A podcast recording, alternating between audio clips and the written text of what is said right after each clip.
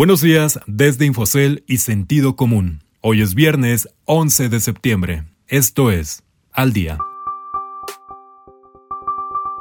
Una mujer en la cima de uno de los bancos más grandes de Wall Street, extranjeros, frenan su salida de los bonos mexicanos. Cemex ve el panorama desde un prisma optimista. Hola, soy Ricardo Legorreta y estas son las historias que debes saber para estar al día.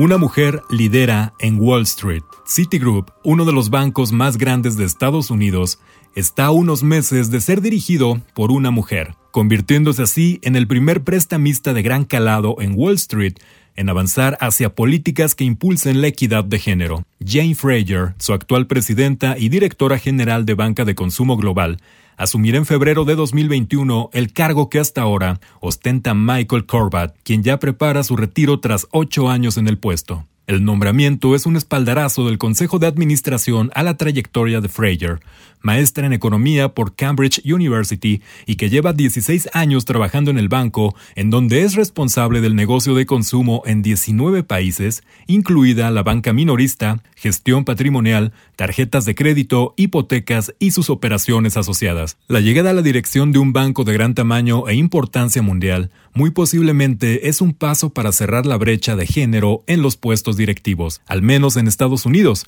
donde las mujeres ocupan solo 6.2% de los cargos de director general en las compañías del índice Standard Poor's 500. Hasta ahora, ninguno de los bancos más importantes en el mercado estadounidense, Bank of America, JP Morgan y Wells Fargo, cuentan con una mujer al frente de su puesto directivo de mayor relevancia.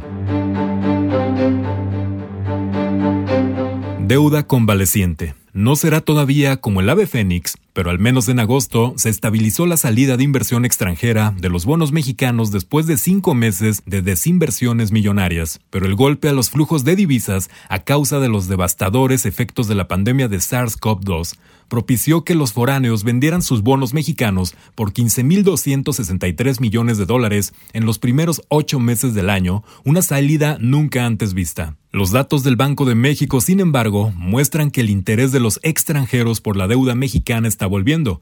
Incluso su participación en el total subió casi 6 puntos porcentuales a 28% después de compras de bonos M el mes pasado. Ahora falta sortear los efectos de lo que algunos ven como la siguiente ola de contagios de COVID-19 en varios países del mundo, las elecciones en Estados Unidos y la política monetaria de Banco de México.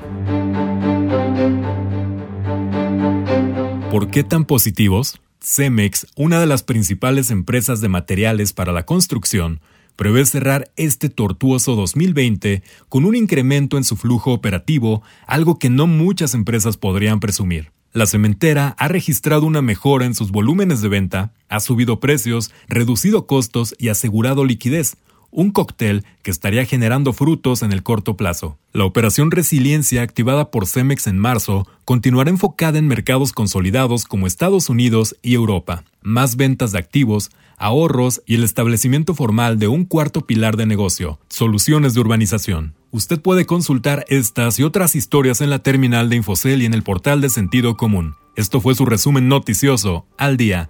No deje de escucharnos mañana con las principales noticias de negocios, economía y mercados. Que tengan un excelente viernes.